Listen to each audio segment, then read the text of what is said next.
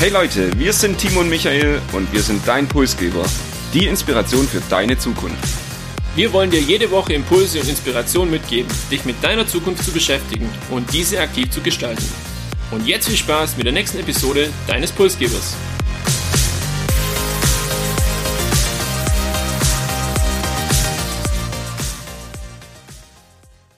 Und damit begrüßen wir euch zur letzten Episode vor unserer kleinen Pulsgeber Sommerpause. Heute lassen wir euch wieder an unserer Begeisterung für innovative und spannende Technologien teilhaben. Es geht um Quantencomputer. Ja, Angela Merkel nannte es ein Wunderwerk der Technologie und vor drei Wochen war dann auch die Vorstellung des ersten Quantencomputers ähm, in Europa durch Fraunhofer und IBM und das Ganze hat sogar in Deutschland stattgefunden. Also Grund genug, uns und euch das Thema mal näher zu bringen und wir wollen uns heute anschauen, was ist ein Quantencomputer, was ist die Vision und wo stehen wir eigentlich heute? Und ihr hört die 27. Episode des Pulsgebers und gleichzeitig auch die letzte vor unserer Sommerpause, wie bereits letzte Woche angekündigt. Im letzten halben Jahr haben wir über viele verschiedene Themen gesprochen. Wir haben diskutiert über die Unternehmen Tesla oder BioNTech. Wir haben über Bücher gesprochen, die Big Five for Life oder auch das Buch Zukunftsrepublik. Wir haben aber auch über chinesische Städte geredet, beispielsweise hier Shenzhen. Also ein bunter Blumenstrauß vieler spannenden Themen. Und Timo, was war eigentlich deine Highlight-Episode? Hättest du uns eigentlich 27 Episoden zugetraut? Also ehrlich gesagt war ich schon nach der ersten aufgenommenen Episode eigentlich happy, aber das hat sich jetzt so schnell entwickelt und wir haben einfach Spaß dabei und so sind 27 oder 26 weitere Folgen, Episoden dazukommen. Zur Frage, was meine Highlights waren, also vielleicht Biontech, einfach aufgrund von der Aktualität und der gesellschaftlichen Relevanz und ähm, dazu haben wir zwei super sympathische und bodenständige Unternehmer kennenlernen dürfen. Ansonsten habe ich jetzt keine bestimmte Lieblingsepisode. Ich finde insgesamt macht es einfach die Mischung und wir haben eine gute Mischung hinbekommen, glaube ich, aus technologischen Innovationen, das Thema Persönlichkeitsentwicklung und eben aber auch wichtige gesellschaftliche Themen wie Bildung, Gesundheit und so weiter. Ja. Hast du eine Lieblingsepisode, Michael?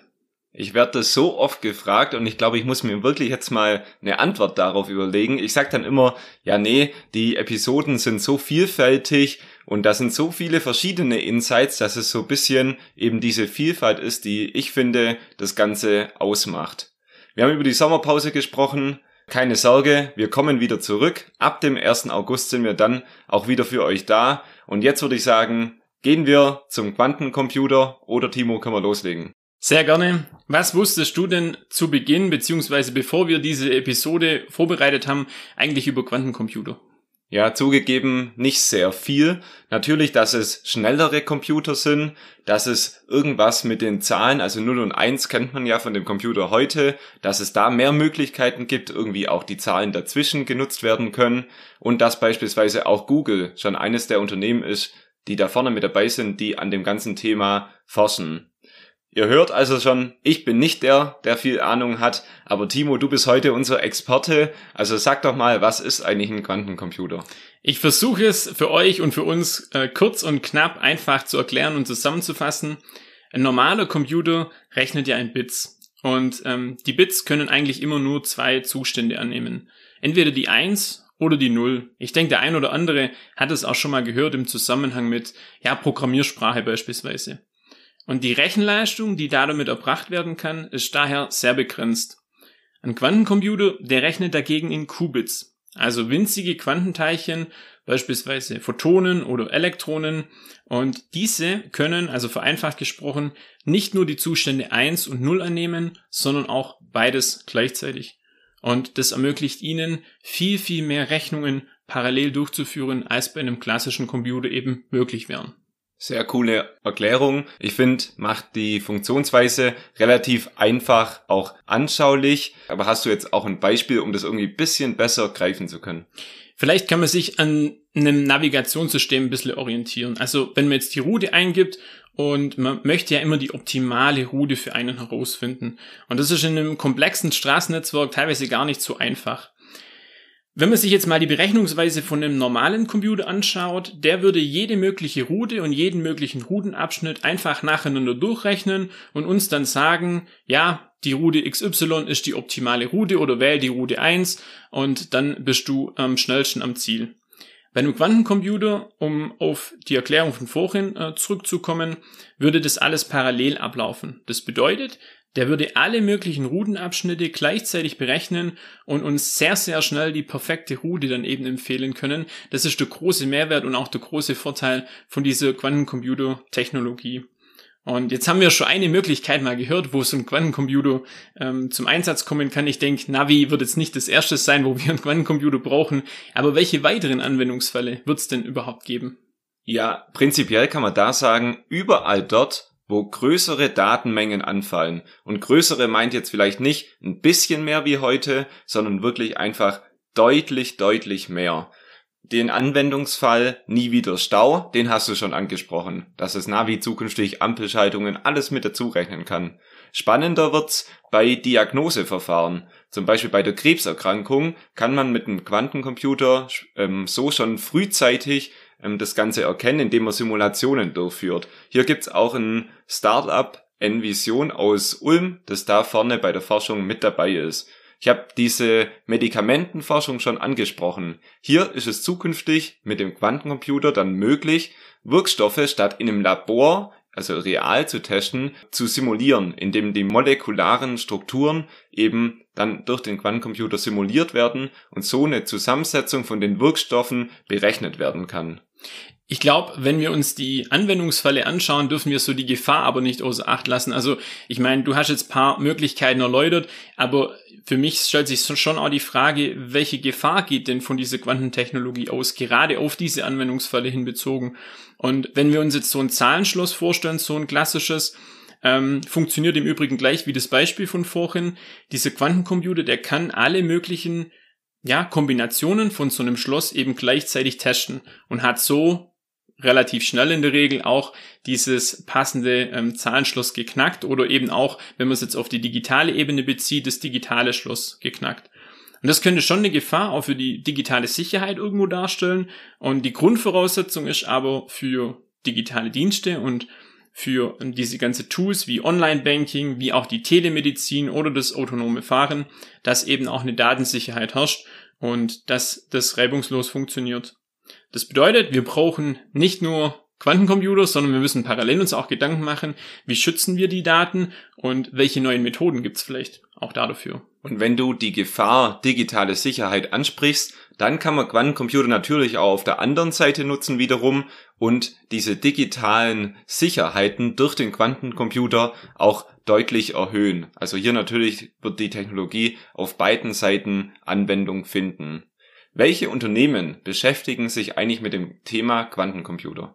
Also die großen Big Player aus den USA sind jedenfalls mit dabei, wenn es um IT geht, also Google und Microsoft, auch chinesische Unternehmen.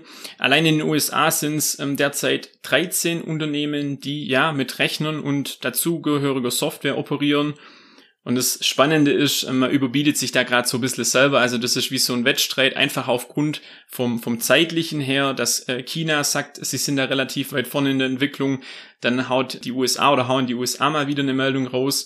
Das jüngste war jetzt, dass das System Chiusang aus China 200 Milliarden Mal schneller sein soll als der von Google entwickelte Quantencomputer kann man so oder so beurteilen. Ich würde es mit einer gewissen Vorsicht und mit einem gewissen Abstand letztendlich sehen, weil einfach auch viel Politik gemacht wird. Hier geht es um Fördergelder, hier geht es auch um Innovationsvorsprung und da ist natürlich jede oder ist natürlich jede positive Presse, ja, jedem Land irgendwo auch recht. Und wegen dem, wie gesagt, also das sind so die Unternehmen und ich denke, wenn man einen groben Überblick danach hat, dann, dann reicht es. Was ist also die Vision oder was ähm, soll die Vision sein für die Zukunft? Wo sollen, wo wollen wir mit dem Quantencomputer hin? Ja, also die Vision heute natürlich vollumfänglich schon zu behandeln, ist sehr schwierig, wie ihr auch gleich hören werdet. Vielleicht zunächst aber mal der Blick zurück, also die ersten Ideen zum Quantencomputer gab es bereits 1959, also weit bevor das Internet erfunden wurde oder der in Anführungszeichen normale Computer. Experten reden beim Quantencomputer von der nächsten industriellen Revolution. Und wenn ich hier schon so einen Fachbegriff verwende, Timo, bin ich jetzt in der letzten Episode vor den Sommerferien oder vor der Sommerpause mal fies und fragte dich, weißt du eigentlich, was die industrielle Revolution zur Folge hatte? Also vielen Dank dafür. Du weißt, dass ich in Geschichte immer eine Niete war. Ich würde einfach mal tippen, ja, Fabriken, der Einsatz von Maschinen vielleicht, auch mechanische Arbeitsmaschinen, die irgendwo das körperliche Arbeiten ersetzen. Ja, das trifft zumindest einen Teil davon. Was man daraus aber sich auf jeden Fall merken kann aus der industriellen Revolution sind sehr viele Veränderungen für die Lebensverhältnisse, für die Gesellschaft, aber auch in der Forschung entstanden. Und eben ein ähnliches Potenzial sehen Experten jetzt auch bei der Einführung vom Quantencomputer um die Dimension mal so bisschen begreifen zu können. Also Google gibt an, mit dem Quantencomputer eine Rechnung, die heute 10.000 Jahre benötigt, in knapp oder gut drei Minuten durchführen zu können. Also hier reden wir nicht von einer leichten Verbesserung, sondern das ist eine komplett neue Dimension. Dazu gibt's auch ein Beispiel oder ein Zitat oder ein Vergleich von dem Google CEO, der gemeint hat, ja, man muss das äh, Potenzial der Quantencomputer heute bisschen damit vergleichen mit dem ersten Flugzeug. Das flog damals zwölf Sekunden und war also lang noch nicht praxistauglich und hatte keine praktische Anwendung. Aber wir wissen, heute können Flugzeuge fliegen und ähnlich ist es auch mit dem Quantencomputer. Es lässt sich also wahrscheinlich heute die ganzen Möglichkeiten, die entstehen werden, noch gar nicht erahnen und auch vor 50 Jahren wusste ja niemand, wie das Internet unsere Welt verändern wird. Und egal ob IBM, Google oder irgendwelche anderen Unternehmen, alle sagen, dass es auch noch ein bisschen Zeit dauert und dass vor dem Jahr 2030 diese Quantentechnologie eigentlich auch noch nicht praxistauglich sein wird. Wir wissen also, das Ganze dauert noch ein bisschen. Wir müssen uns noch ein bisschen gedulden, aber das Potenzial ist riesig. Dann kommt natürlich als nächstes die Frage, wo stehen wir heute? Und bei der Frage würde ich vor allem den Blick auf Deutschland und eben auch auf Europa richten. Wir haben es eingangs gehört, es ist vor knapp drei Wochen eben der erste Quantencomputer in Europa von IBM auch vorgestellt worden. Der IBM-Sitz ist in Eningen in der Nähe von Stuttgart und genau da steht auch dieser, oder er hängt im Prinzip dieser Quantencomputer, muss man richtigerweise sagen. Das Ganze nennt sich Quantum System One und das Projekt wurde bereits im Jahr 2019 von ähm, unserer Bundeskanzlerin Angela Merkel beim Weltwirtschaftsforum in Davos angestoßen. Die hat damals mit der IBM-Chefin letztendlich die Verhandlungen aufgenommen, dass wir in Deutschland diesen Computer bekommen. Und der wird jetzt erstmal für Forschungszwecke genutzt, und zwar bis Ende 2023 und das exklusiv eben für das Fraunhofer Institut.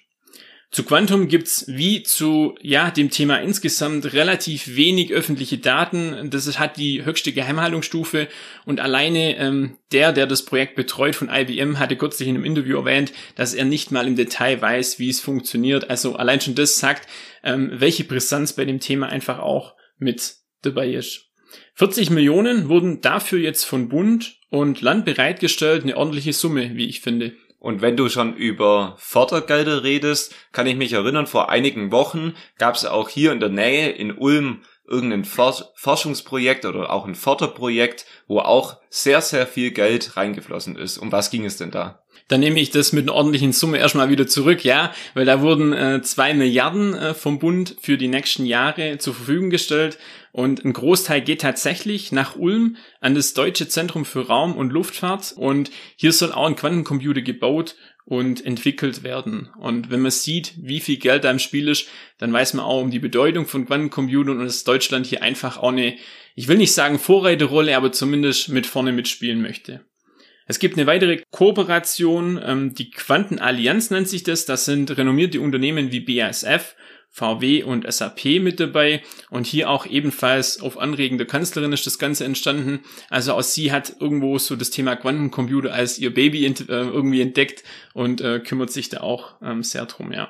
Und wir können also zusammenfassen, nicht nur, dass es das Baby von äh, Angela Merkel ist, sondern dass es sich um eine sehr spannende Technologie handelt. Ähm, wir haben über jede Menge Infos geredet und mich würde jetzt so ein bisschen dein Fazit zu der Technologie Quantencomputer und zur heutigen Episode interessieren. Ich finde, das Potenzial kann man momentan noch nicht wirklich abschätzen Und auch die Technologie insgesamt ist nur teilweise greifbar. Es wird definitiv auch, wie du erwähnt hast, bis ins Jahr 2030 mindestens dauern, bis so ein Quantencomputer praxistauglich wird. Und von dem her, es bleibt spannend. Wir folgen das Thema auf jeden Fall aufmerksam. Und damit endet nicht nur die heutige Episode zum Thema Quantencomputer, sondern auch das erste halbe Jahr Pulsgeber. Wir sagen Danke für 27 Episoden. Danke, dass ihr uns eure Lebenszeit schenkt, Woche für Woche, um spannende Impulse von uns zu bekommen. Wir machen jetzt Sommerpause, tanken neue Energie und dann geht's danach umso spannender weiter. Und ich kann schon einen Ausblick geben in den Politikherbst. Da werden wir uns auch mit der Politik der Bundestagswahl in Deutschland beschäftigen. Wir schauen uns die Wahlprogramme an und natürlich hier mit dem Fokus Zukunft. Und der letzte Satz für das erste halbe Jahr Pulsgeber lautet, nutzt die Zeit und hört die Pulsgeber-Episoden, die ihr bisher verpasst habt in der Sommerpause. Oder hört einfach eure Lieblingsepisode ein zweites Mal und Timo wird die Episode BioNTech also nochmal anhören.